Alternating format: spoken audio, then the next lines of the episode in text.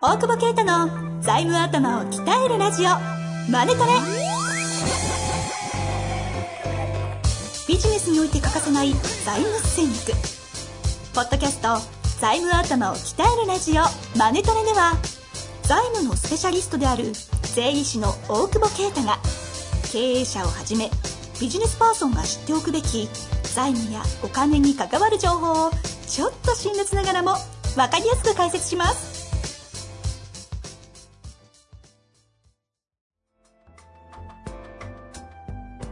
こんにちは、遠藤和樹です。大久保啓太の財務頭を鍛えるラジオ、マネトレ。大久保先生、本日もよろしくお願いいたしまおす。願いします。さあ、まず、第一のコーあナれー。第一のコーナーじゃないか第ら。一のコーナーじゃない。はい。フリーがさ、フフリーが。会計ソフトのさ、はいはいはい。税理士、税務調査立ち会い費用を保証するっつってね、個人事業主の。うんほう。だから要するに個人事業主は税理士いらないだろうってことだよね、これね。保証するっていう要するのにはだ何かかあら、ったち時ょに。調査あったら困っちゃうから、そ困っちゃうからこの税理士つけてる人いるじゃないいざって時のためにそっうてそうそう保証でね。でも、フリーやってたら、あの、いざってきたら税理士を、まあどういうプロセスかわかんないけど、はいはい。あの、やってそこの使った費用を保証してくれるという。無料。じゃない ?50 万まで。無料。ふ不あ良じゃプなレい。ミアムプランのやつか。そうそう、でも、すごいよね。マジっすか言っちゃったよね。税理士いらないって。それ、それ、すごいですね。そうだそよれね。すごいですね。いやー、だからさ、そう、うちも税務顧問でセカンドで入ってるところとかは、それ言うのよ。そのさ、税務調査って結局、その委任状があればさ、申告書作ってなくても出れるかうら、んうんうん。それで出るっていう安心感ってもいるけどさ、やっぱね、いいよね。普段だから、小本料みたいなのは、そうそうそう。ななくくななっってていいいいよよねね。なくていいね、個人な。個人だ、個人もあんまな。 そもそもね。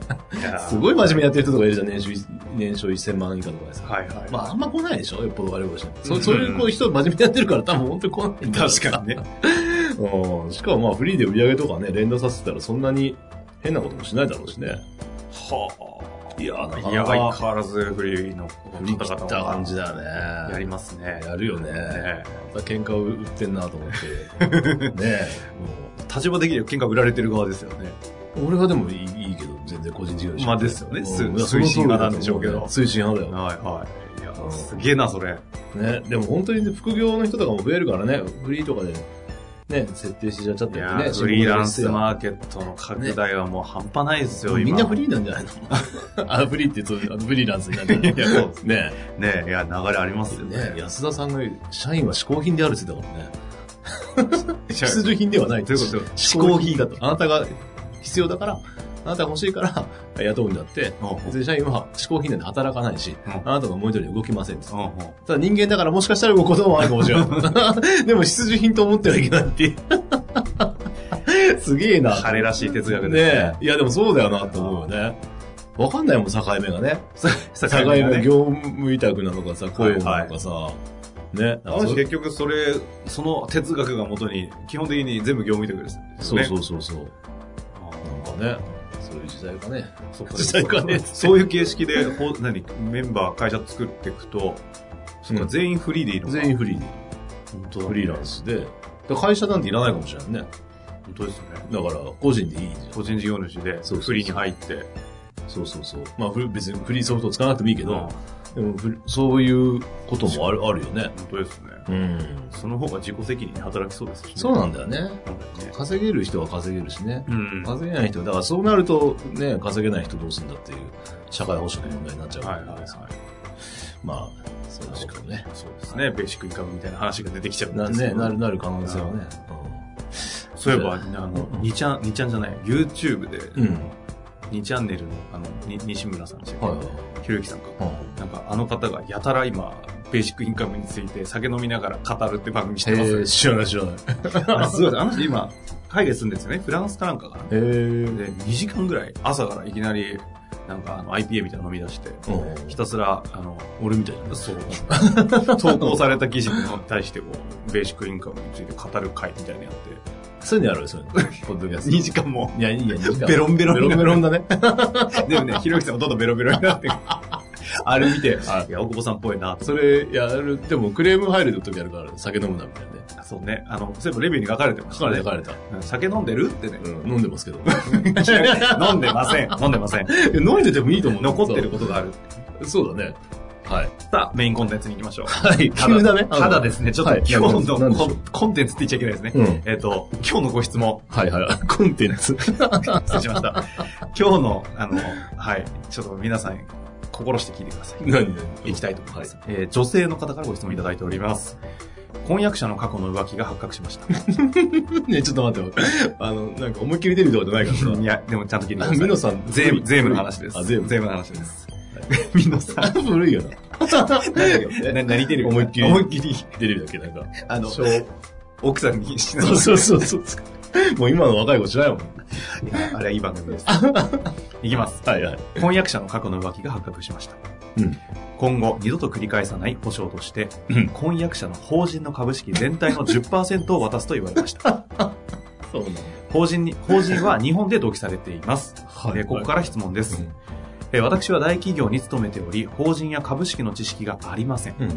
株を譲渡してもらう場合に注意すべき点や押さえておくべきことがありましたら教えていただけないでしょうか、すちなみに株をもらった場合私は納税の義務が義務が発生したりするのでしょうか逆にもらうことが怖くなっています恥ずかしい話ではありますが私は彼と一緒になりたいと思っていますのでしっかりと受け取った上で彼と向き合っていきたいと思っていますよろしくお願いいたしますはい。はい奥さんね、大変だね。いやい やこうこうこれすすげえな。こんな質問そ来んな、ますかま、マジですごくないですか株もらえんだ。はい。いや、なんかもうどこから突っ込んどでっいくかかわらからないんですか、あれだけど。ど、はい。まあ、その、ちなみに今までご経験でこのケースあります何のケースあの、、なんだろう、その保証として株渡す。ないい。な いない、ないでしょ、そんな。な。い。ないでしょ。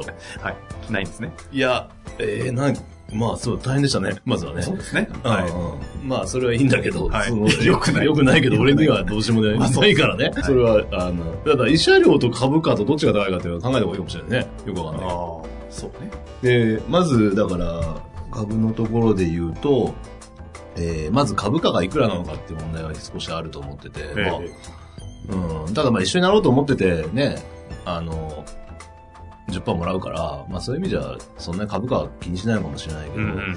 まあ本来はその、純資産の額がどれぐらいか、でいいわゆる MA じゃなくて、税務上のその金額で、まず贈与税がかかんないからだよね。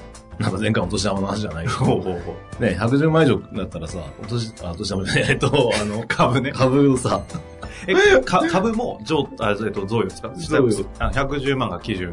なるだろうですかだから時価、時時価価で化して、そう。で、えー、っていうことになるので、えーまずそこをチェックしなきゃいけないよね、なるほど、なるほど。 BS を見せろと。ポイント1。 BS 見せろと。 BS 見せる。お前、債務超過だしね。 こんな株いらねえわ、つって。 本当だよ、あり得るよ、確全か然にね。ね。ねでまあ、それをね、こう、一緒になって、こう、伸ばしていこうんだったらいいんだろうけどね。はい、はい。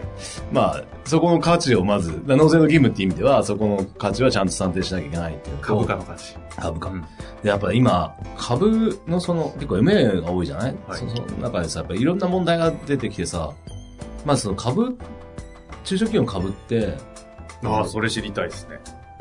すっげえ教えたくなくなった今 ね。余計なこと言っちゃった。すげえ 今、あの、株の、は株券、はいい、わゆる株券ってなんか多分見たことないと思うけど、あんまさはいはい昔は全部吸ってたんだよね。うん。で吸ってて、株券発行してたんだけど、その会社法で不発行でいいっていうふうになってた、なったんで、ええええ。ほとんどの会社が、まあ原則不発行なのかな今。なん、要は何もないのよ。実態。実態と、そう、物理紙的にも何もない。なんだけど、えっ、と、もともと発行してた会社っていうのは、株券が後から出てきたら、負けちゃうんだよね、こっちがね。ほう、そうそうどういうこえっ、と、そもそもだから株、い未上場の株主ってさ、登記されてないのよ。とはい。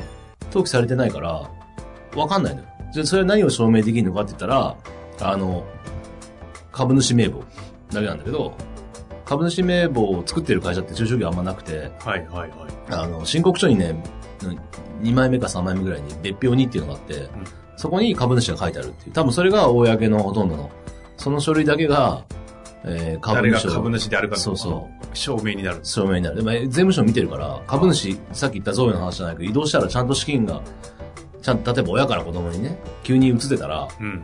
いくらでやったんだみたいになるから、それをチェックしてるので、だから、この方もらうときはその申告書の別表人を見た方がよくて、誰が株主なのかっ ていう。やべえ、生々しいな。いやいやもうで、これ結構あんだけど、で、株券は、もともと不発行なのよ彼の会社が。彼がついてて発行会社だった場合は、出てくる可能性があるって、これ結構 MA でも問題なんだけ株ど、券が出てきちゃう。そう、出てきたら、そいつに負けちゃうんだよね。そそう、それ今やってる案件もさ、う実態、認識している株主と、実態で出てくるのか。違う。だってだってわかんないじゃん。だって、俺が相手側に株券持ってる側になったらさ、売るの、ね、大体買うところって、その業績いいところだろうから、うんそれが売った後に出ていくよね。確かに。おいおい、それ向こうやっていう話をしてたら、ほうほうほう。取れるもんね。だからそういう案件結構今、なんていうか、そういう悪意があるかどうか知らないけど、ええええ。それ本当はさ、MA の FA っていうその、あの、仲介のやつらがやればいいのにさ、1年間とかほっといた案件とか今来ててさ、うーん頭パートナーズがさ、うん名前言えねえけどさ、ほぼ言ってる。ほぼ言ってる。いや、もう何してたのみたいな。ででも大、登記すれば大丈夫。まあ、不発行に変更できるんだよ。広告出して、株主に、あの、個別通知して、で、えー、さあ、それで登登記して、不発行に変更できるんだけそれど、株主の許可を、あの、得たら得たら、だけど、その株主が違ったっていう訴えあをあされるわけじゃないその株券持ってる人は聞いてねえと。ってなったら、向こうにこ、この株主総会自体は無効にできるから、ほうほうほう。だから永遠にこれリスクが正直言ってる。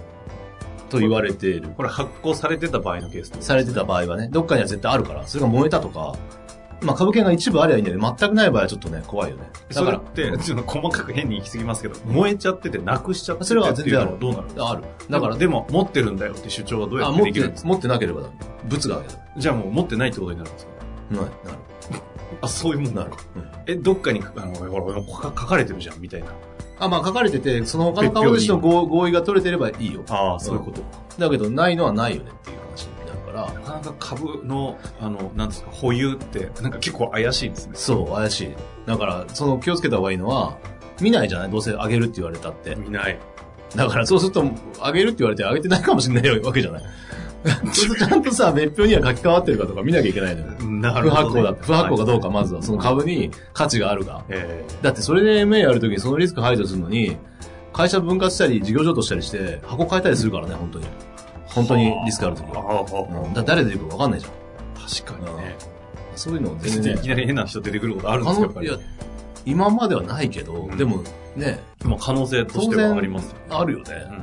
うん当時の先代とかね、何してか分かんなかったりね。逆に、そう、持ってる側のアドバイザーにしたら、そうそう、その、その前の先代がね、いろんな人に株をばらまいてたって言って、それ口頭 なのよ。もうわけわかんないの、株主名簿も。ぐっちゃぐちゃで、だからわかそんの場ない合って結局どうなるんですか何にもないじゃないですか、実態が。だからもう別表を追ってって、その、もう最後はもうそれそうなったって、エイヤーでやるしかないよね。もう。リスク取れるかどうかになっちゃうから。なるほまあちょっと話はそれたけど、いいや、やいそやの辺が結構でもね、あの、まあ経営者の方とか聞いてたら、ちゃんとそれね、見た方がいいっていうところと、まあいずれは売るなりなんなりするだろうし、変な株主出てきて嫌なんだったら、ちゃんともう不発行に、早いうちに変更して、株券あんならちゃんとそれもね、集めといて、うん、うん。そのぐらい重要なので、プラスあと譲渡制限って、もうこれ、これももう一個あって、その、譲渡制限。ポイント3。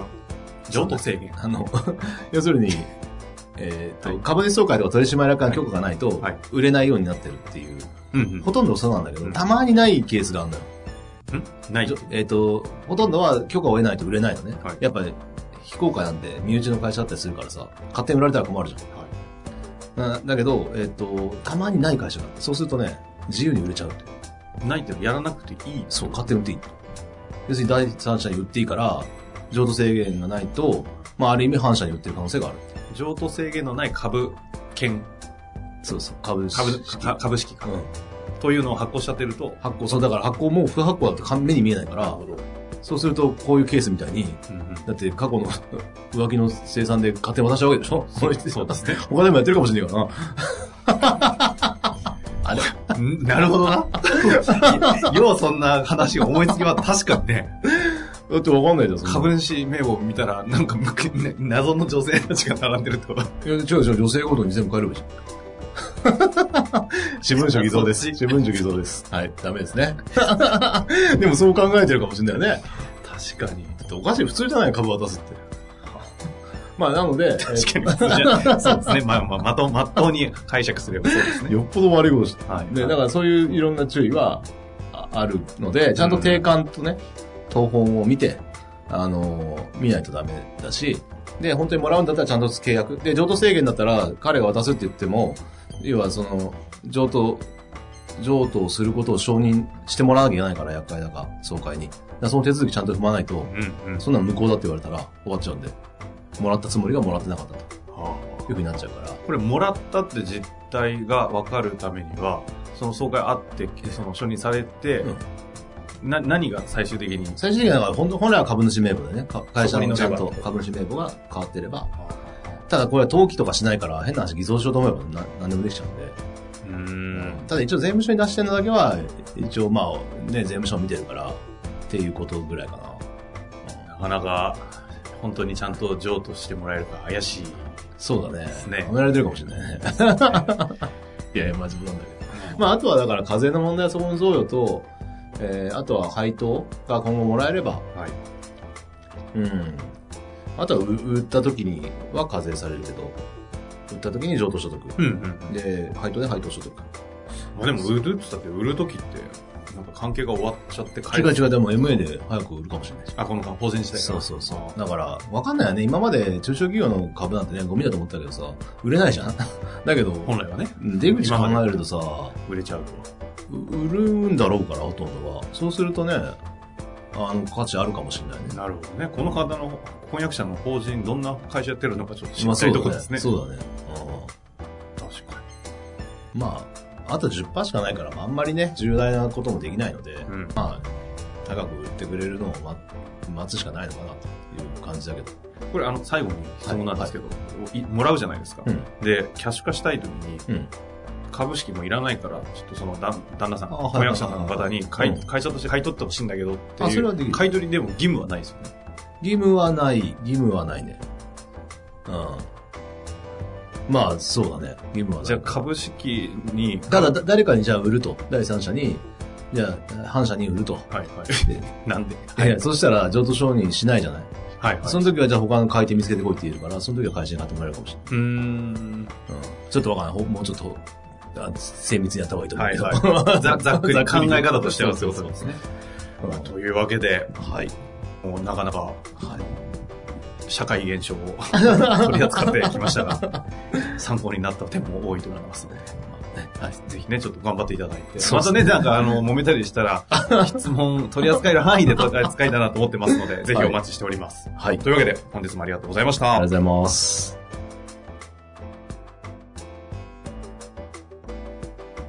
本日の番組はいかがでしたか番組では大久保携帯の質問を受け付けておりますウェブ検索で「税理士カラーズと入力し検索結果に出てくるオフィシャルウェブサイトにアクセスその中のポッドキャストのバナーから質問フォームにご入力くださいまたオフィシャルウェブサイトでは無料メルマガも配信中ですぜひ遊びに来てくださいね